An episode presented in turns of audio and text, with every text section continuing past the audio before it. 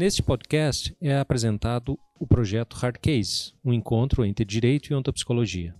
O diálogo, mediado por essas duas ciências, oferece aos alunos e professores envolvidos uma maior visão sobre as problemáticas jurídicas recorrentes.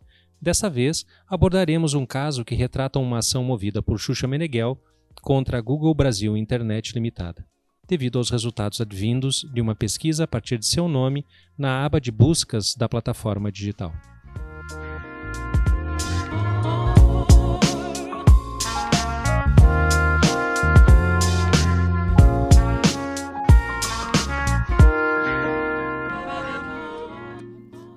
Começar com os estudantes. Vamos ouvir a exposição do que foi o caso, né, feita, que será feita pela Giulia e pelo Matheus. E aí a gente começa, então, com a parte do conteúdo. Então, como a professora Rosane comentou, eu vou explicar um pouco do que foi o caso e um dos principais argumentos da Xuxa. Então, o caso estudado nesse sexto módulo foi a discussão do caso da Xuxa Meneghel contra a Google Brasil Internet Limitada. A ação foi movida em outubro de 2010, devido à autora, no caso a Xuxa, alegar que ao pesquisar no site da Google por Xuxa ou Xuxa Meneghel, independente da grafia, apareciam links, imagens, vídeos que retratavam ela como pedófila, devido a um filme que ela protagonizou em 1982, ou seja, há 40 anos atrás. Com essa ação, a Xuxa visava a desindexação do nome dela das plataformas do Google, sobre a alegação de que os conteúdos disponibilizados na plataforma Google eram de caráter difamatório, afetando então diretamente os direitos de personalidade dela, principalmente a honra, que o Matheus vai falar logo mais. Então, ela postulou pelo direito ao esquecimento, que visa impedir a divulgação de informações pretéritas e remover o que já foi noticiado de forma definitiva. Então, no caso em tela, tal direito seria efetivado por meio da desindexação do nome da Xuxa da plataforma do Google Brasil. Porém, o STJ entendeu que não se pode, sob o pretexto de dificultar a propagação de conteúdo ilícito ou ofensivo na web, reprimir o direito da coletividade à informação, ou seja, no entendimento do STJ, prevalece o direito à coletividade e não individual. Mas será que seria interessante autorizar, permitir juridicamente que a sociedade se aproprie de forma perpétua de fatos pretéritos que invadem a esfera da vida privada dos indivíduos, associando-os a ocorrências, fatos passados que lhe causem dor e constrangimento? Conforme o enunciado 531 da Sexta Jornada de Direito Civil, a tutela da dignidade da pessoa humana na sociedade da informação inclui o direito ao esquecimento. Basicamente, o que o autor alega nesse caso é que, quando nós efetuamos algumas pesquisas na ferramenta da empresa Google com as palavras Xuxa e pedofilia, essa empresa apresenta alguns resultados que violam além do direito ao esquecimento, como a Júlia muito bem apresentou, também os direitos de personalidade. Como vocês sabem, a Constituição de 88 ela marcou uma ruptura do sistema autoritário. E por esse motivo, essa Constituição ela passou a dar uma especial relevância, digamos assim, ao direito à informação. Acontece que no nosso ordenamento jurídico não existe direito absoluto. E dentre os direitos que costumam relativizar essa liberdade de informação, é, se apresenta com maior frequência justamente esses direitos de personalidade. Então, é basicamente isso que a autora Xuxa Meneghel alega na petição que dá início ao processo. Ela argumenta que o direito à informação da empresa Google e dos seus usuários não pode se sobrepor aos seus direitos de personalidade. Esses direitos de personalidade que ela diz que foram violados são basicamente dois: os direitos de imagem e o direito à honra. Teriam sido violados, então, os direitos de imagem, porque a empresa Google vinculou a sua imagem, é, sem, contudo, é, ter a sua autorização expressa ou tácita de imagem. Então, essa seria a violação ao seu direito de imagem. E também ao direito à honra, porque esses conteúdos eles tinham o único objetivo de injuriar e difamar a autora Xuxa Meneghel. Porque os resultados da busca apresentavam a autora como uma pessoa de má conduta, digamos assim, uma pessoa associada à ideia de pedofilia. Então, essa é a dinâmica em que esse caso, esse processo se desenvolve.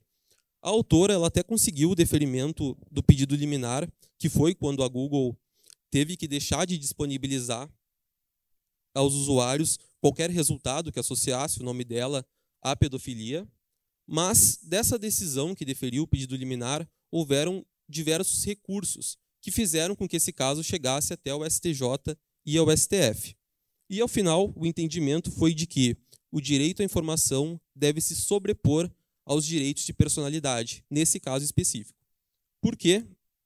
É, principalmente porque a internet hoje é o principal meio de comunicação em massa. Então, por esse motivo, nesse caso específico, houve uma sobreposição nessa, nesse conflito de direitos fundamentais dos direitos à informação em relação aos direitos de personalidade. Um ponto central dos estudos que a gente realizou nesse grupo de pesquisa foi sobre a legislação que é aplicada nesse caso concreto. Isso porque, após o encerramento desse caso, houve a entrada em vigor de uma nova legislação, que poderia até mesmo alterar o, curso desse processo. Mas quem vai explicar isso melhor são os colegas Juliano e Andressa. Obrigado, Matheus. Bem, uma boa noite a todos. Primeiramente, eu gostaria de agradecer à professora Rosane, o professor Jusemar, todos os professores e colegas por esse módulo. Foi o meu primeiro, o meu e da Andressa, primeiro módulo que a gente participou, e eu digo que é uma experiência muito construtiva. Cada encontro nunca tem uma resposta certa. Saíam debates de lá que a gente ficava, verdade, isso é verdade e nunca se tinha uma resposta. Se as pessoas vêm para o hard case querendo uma resposta, eu digo que a gente sai daqui com mais perguntas ainda. E isso não é negativo, isso é uma coisa muito boa, porque no direito, como a gente sabe tudo, depende. Bem, eu e a Andressa, é, o meu grupo, eu e a Andressa, a gente escreveu um artigo relacionando o caso da Xuxa com o Google, só que trazendo para a legislação contemporânea do Brasil, ou seja, após a Lei Geral de Proteção de Dados. A gente analisou o caso sob a ótica da Lei Geral de Proteção de Dados, utilizando o método dedutivo, ou seja, analisando doutrinas e jurisprudências. E por ser uma legislação muito nova, aqui no Brasil a gente não tinha muito sobre o que pesquisar, sobre o que analisar com a Lei Geral de Proteção de Dados. Então a gente utilizou o método comparativo, com a GDPR, que é a Lei Geral de Proteção de Dados da União Europeia, a qual a LGPD aqui do Brasil foi, uh, foi inspirada. E eu passo então a palavra para a Andressa, que ela vai falar um pouco dessa GDPR. É, reitero aqui a, a colocação do Juliano, muito obrigada pelo módulo, realmente foi incrível. É, e dando continuidade ao que o Juliano estava dizendo, inicialmente o nosso principal objetivo foi entender o posicionamento da GDPR né, em relação à proteção da pessoa e analisar de que modo ela, ela inspirou a LGPD com relação a um possível reconhecimento do direito ao esquecimento e também do direito à desindexação. Então, nessa perspectiva, foi analisado que a norma traz o direito ao esquecimento, sendo ele o esquecimento propriamente dito, ou o direito à desindexação dos dados pessoais no âmbito digital da internet. É, de maneira que o titular ele vai ter o direito à retificação quando esse tratamento de dados violar esse regulamento, violar a GDPR. Entretanto, né, nesse mesmo posto, é esclarecido que quando há o interesse público, é o exercício da liberdade de expressão e da informação que vai prevalecer. A GDPR ela ampliou e ela formalizou os efeitos do direito ao esquecimento e do direito à desindexação. Mas observando que, como o Matheus falou, que eles não devem ser absolutos. E aí eu passo a palavra novamente para o Juliano, que ele vai fazer essa ligação da GDPR com a LGPD. Obrigada. Isso. Uh, só complementando do porquê que nós escolhemos a, a GDPR, ela foi um divisor de águas nessa ofici oficialização do, do, direito ao esquecimento. Né? Ela garantiu vários direitos aos titulares de dados pessoais, é, esclarecendo, sendo bem direta na lei, que os titulares têm o direito de apagar, têm os direitos de postularem pelos seus dados pessoais e por decidirem se eles devem ou não serem controlados. Trazendo a discussão aqui para o Brasil, né, a nossa LGPD, que foi inspirada pela GDPR, ela não poderia ser, ser diferente. Né? Ela também garantiu direitos aos titulares dos dados pessoais, indicando que a gente tem o direito de, quando não, ter, não uh, autorizarmos o tratamento de, dos nossos dados pessoais, nós requerermos que eles fossem apagados. Só que a LGPD ela traz conceitos muito importantes na, na legislação, que é o caso do controlador de dados e o operador de dados. E foi um, um pouco difícil para a gente para encaixar a Google em um desses dois termos. Porque a Google ela não disponibiliza o nosso dado pessoal na internet. Né? O, a, a ferramenta de busca da Google, né, o Google Search, ele linka o que foi pesquisado com o que já está na internet. Então, será que a Google ela trata esse dado pessoal ou ela só faz esse link? Esse foi um dos argumentos da Google no caso. E eu digo para vocês que a, a, resposta que nós encontramos, talvez não seja, a, a, não há uma absoluta certeza nessa resposta, mas com a nossa pesquisa nós entendemos que sim. A Google ela tem, ela possui o nosso dado e por isso ela linka com um site. Então, ela controla o nosso dado, logo, ela é um controlador de dado pessoal e ela tem que respeitar o que a legislação diz. A, a LGPD ela traz que o controlador de dados ele tem responsabilização sobre os dados que ele controla e ele tem que haver o consentimento do titular do dado. O que quer dizer isso? Se eu não consentir com o que a, a Google ou qualquer outro controla, controlador de dados estiver manipulando, da forma como está manipulando meus dados, eu posso uh, postular por, pelo que aquele dado seja desindexado, seja apagado. Uma questão muito importante também que acontece na GDPR e que, de, se acontece lá, logo pode acontecer aqui também, é que a Google, a própria Google, ela mesmo disponibiliza um formulário para que os titulares de dados que não, não conscientizam com o que a, o dado que está sendo tratado, eles preencham aquele formulário e eles mesmos podem justificar do porquê querem que aquilo seja pagado. Eles têm uma equipe que analisam e oferecem a desindexação. Ou seja, é possível haver a desindexação, né? Só tem que ter vontade da, da empresa. Então, qual foi a nossa conclusão? Nos dias de hoje, à luz da Lei Geral de Proteção de Dados, será que a Xuxa ela teria uma resposta diferente do nosso Poder Judiciário? Nós entendemos que sim. Né? A Lei Geral de Proteção de Dados ela trouxe inúmeros direitos aos titulares e um deles é a oficialização, a formalização do direito à desindexação.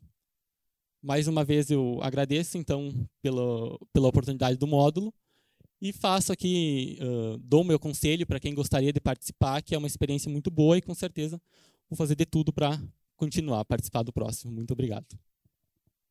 Então, na minha parte ficou fiquei incumbido de falar sobre o direito ao esquecimento, junto com o Francisco, diferenciar o direito ao esquecimento e a desindexação. Bom, o conceito de direito ao esquecimento é um direito que, em não permitir que um fato que ocorreu em determinado momento da minha vida seja volte à tona e seja exposto novamente ao público. E esse direito ele surge em 1970 na Alemanha com o caso Lebach. Para contextualizar o caso, ele se trata de, do assassinato de quatro soldados alemães, no qual os principais autores foram condenados à prisão perpétua e um dos participantes foi condenado a seis anos de prisão. Porém, dois anos após a condenação dele, ou seja, já estava cumprindo a pena, uma emissora de TV quis fazer um documentário relembrando como foi que ocorreu esse assassinato.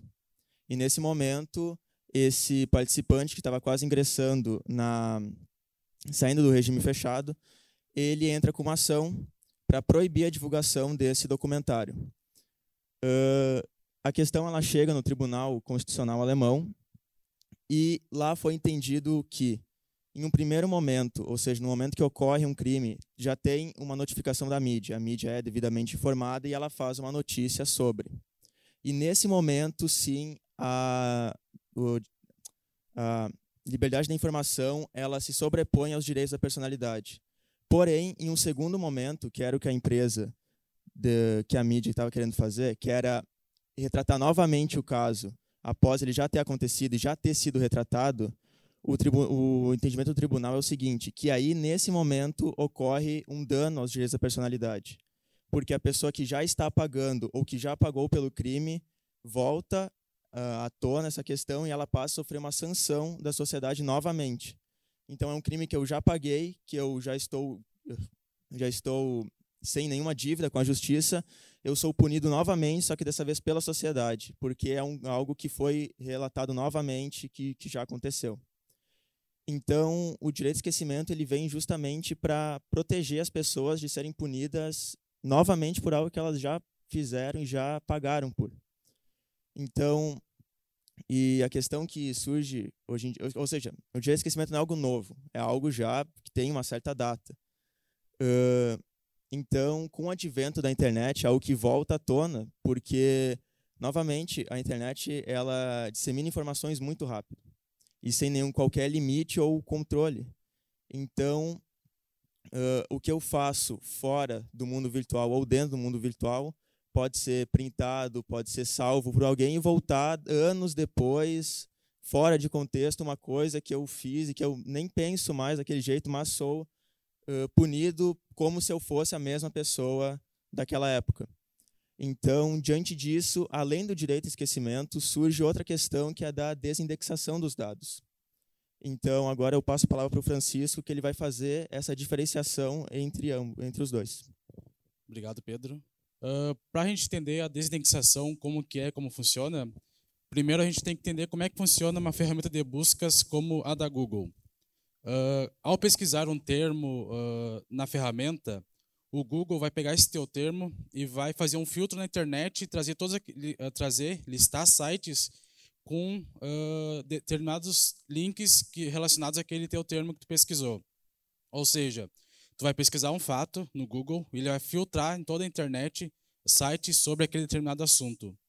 Uh, o que praticamente uh, a indexação é, é que ao pesquisar alguma coisa uh, que tenha sido feita a desindexação, a Google não pode mais trazer sites sobre aquele, aquele assunto. Ou seja, ela tem que desvincular fato ou informação sobre aquela pessoa a fim de não mostrar aquela informação. Mas, uh, apesar dela não demonstrar, não mostrar mais essas informações, não listar sites com esses termos, esses sites continuam no ar, porque uh, o que a Google faz é uma busca na internet, ou seja, todo o conteúdo que ela traz para nós está na internet, não está no Google. Então, ao fazer essa desindexação de conteúdo, uh, os sites ainda vão continuar com o conteúdo original que eles têm, mas a Google não irá trazer mais uh, relacionados, links relacionados a isso. Então aí a gente pode ver a, a, diferença entre direito ao esquecimento, que o Pedro explicou, e a desindexação. Uh, assim como uh, no direito ao, direito ao esquecimento, aquele, aquela reportagem ou aquele, aquela informação que foi feita, ela tem que sumir, então ela passa a não existir mais. E já na desindexação, o site ainda continua com, com as informações, porém o Google não pode mais listar aqueles sites com aqueles termos. Então é praticamente essa a diferença entre os dois.